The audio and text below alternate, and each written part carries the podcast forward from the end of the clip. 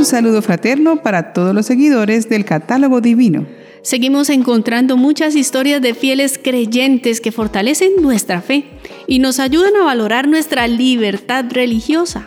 Ser espirituales es una necesidad del ser humano y ya que conocemos la verdadera fe, no dejemos para más tarde, para practicarla y vivirla. Los santos no se conformaron con saber que Dios existía, más bien se acercaron a Dios para conocerlo y tener una profunda amistad con Él. Por ello, lograron santificarse. Pidamos la ayuda para crecer en nuestra fe a los santos que se recuerdan hoy 28 de octubre. Ellos son San Judas Tadeo y San Simón, apóstoles, San Farón, obispo, San Ferrucio de Maguncia, mártir, San Fidel de Como, mártir, San Germán de Annecy, abad, San Ginés de Tiers, mártir. San Juan Dat, presbítero y mártir, San Rodrigo Aguilar, presbítero y mártir, San Salvio de Amiens, obispo y mártir, Beato José Ruiz Brioxola, presbítero y mártir, y Beato Salvador Damián Ewis Garés, padre de familia y mártir.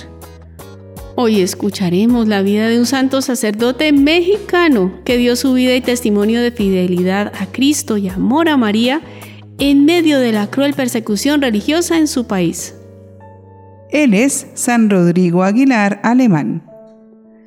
Rodrigo nació en Sayula, Jalisco, México, el 13 de marzo de 1875. Sus padres se llamaban Buenaventura Aguilar Carrión y Petra Alemán y le educaron cristianamente. Fue el mayor de dos hermanos y desde pequeño colaboró a sus padres en la responsabilidad de cuidarlos y sostenerlos. Rodrigo fue bautizado dos días después de su nacimiento y recibió la confirmación dos años después de su bautismo en su parroquia de Sayula. Sin embargo, su infancia transcurrió en Zapotlán el Grande, en Jalisco, y es allí donde termina su educación primaria. Siendo niño y adolescente, participaba en los homenajes que el pueblo católico de Zapotlán, el Grande, tributaba a San José. Rodrigo ingresó al seminario en 1891. La actitud generosa, amable y bienhechora del rector del seminario, Ignacio Chávez, quedó muy grabada en la mente y en el corazón de este adolescente que empezó a crecer en virtudes.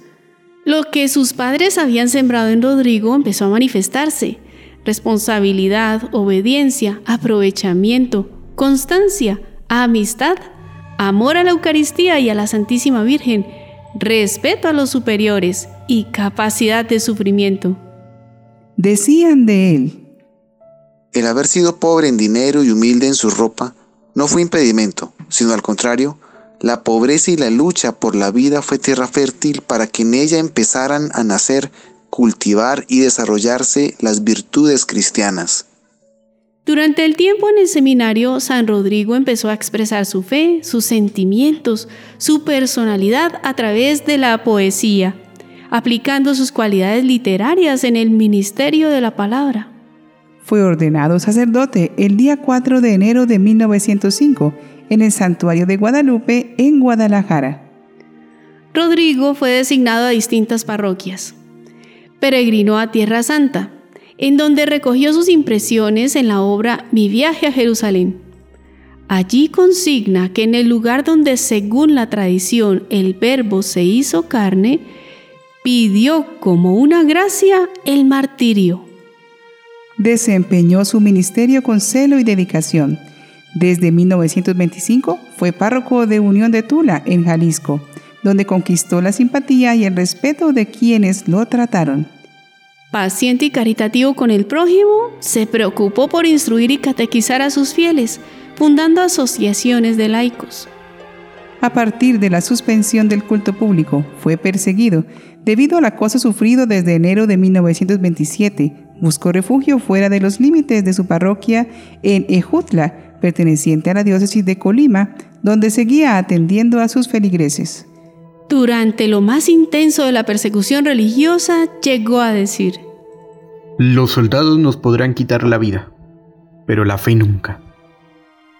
El 12 de enero de 1927, la autoridad civil emitió una orden de aprehensión en su contra, considerando delito el ejercicio de su sacerdocio. Rodrigo huyó a un rancho próximo a la cabecera municipal, pero su huésped lo denunció. Se refugió en el colegio de San Ignacio de las religiosas adoratrices de Jesús sacramentado. Administrando los sacramentos, celebraba la misa siempre, rezaba su oficio y su rosario. Animaba a los fieles que vivían en medio del hambre y la guerra fratricida.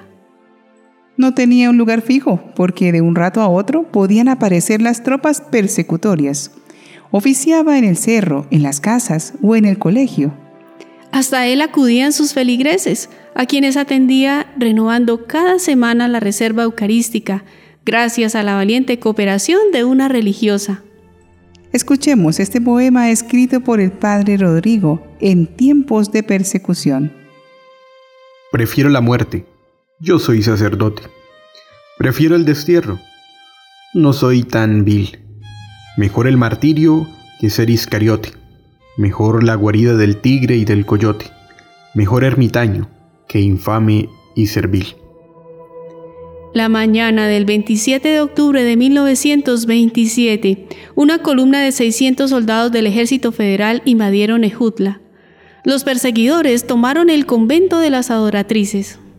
Allí, unos sacerdotes se disponían a realizar un examen de latín al seminarista Jesús Garibay, cuando advirtieron la llegada de los soldados al convento y apenas lograron escapar. El padre Aguilar, sin embargo, se detuvo antes de huir para destruir la nómina de alumnos del seminario. Un estudiante ayudó al párroco en su intento de escapar, pues se encontraba lastimado de los pies. Los soldados lo sometieron. El padre Aguilar, extenuado, dijo al seminarista, Se llegó mi hora. Usted váyase. Un militar le pidió identificarse. Respondió Rodrigo. Soy sacerdote. En la redada habían capturado al seminarista Garibay y algunas religiosas. Sabiendo su destino, con ánimo sereno, el padre Aguilar se despidió de las religiosas. Nos veremos en el cielo. Su semblante no manifestaba turbación, antes bien se mantenía sereno. Dos religiosas adoratrices luego pudieron hablar con San Rodrigo. Donato Arechiga, quien encabezaba a los soldados, odiaba al párroco por haber impedido un matrimonio irregular. Por ello le obtuvo la pena de muerte. A la medianoche del 28 de octubre de 1927, el padre Aguilar fue llevado a la plaza central de Jutla. Tranquilo, invirtió orando las horas transcurridas.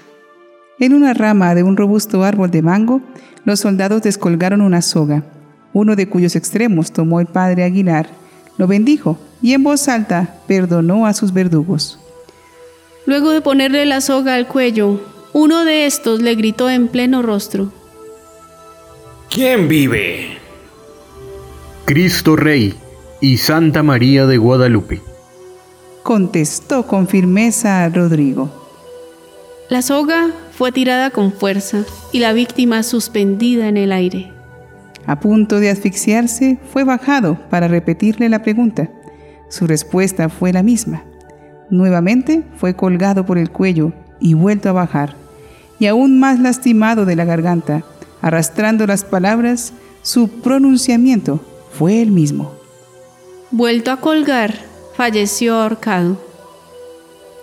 Por la tarde, unos vecinos descolgaron el cadáver, lo trasladaron al cementerio municipal y lo sepultaron. Cinco años después, los restos del padre Aguilar fueron trasladados al templo parroquial de Unión de Tula. Fue beatificado en 1992 y canonizado en el año 2000 por San Juan Pablo II. Oremos a Dios por intercesión de este mártir que se renueve la fe en nuestros pueblos. Dios Todopoderoso y Eterno, que diste a tu santo mártir Rodrigo la valentía de aceptar la muerte por el nombre de Cristo, concede también tu fuerza a nuestra habilidad para que, ejemplo de aquellos que no duraron en morir por ti, nosotros sepamos también ser fuertes, confesando tu nombre con nuestras vidas. Amén. Tener fe es creer en lo que no se ve. En la vida cotidiana nosotros ponemos nuestra fe en muchas personas y cosas de manera no necesariamente religiosa. Sin embargo, al hablar de Dios, aunque creemos, no reflejamos fielmente esa fe en nuestra conducta y decisiones. No sabemos si algún día debamos dar testimonio en medio de una persecución religiosa, de que somos católicos y adoramos a Dios antes que nada. Pero no debemos esperar a una situación límite para vivir esa fe.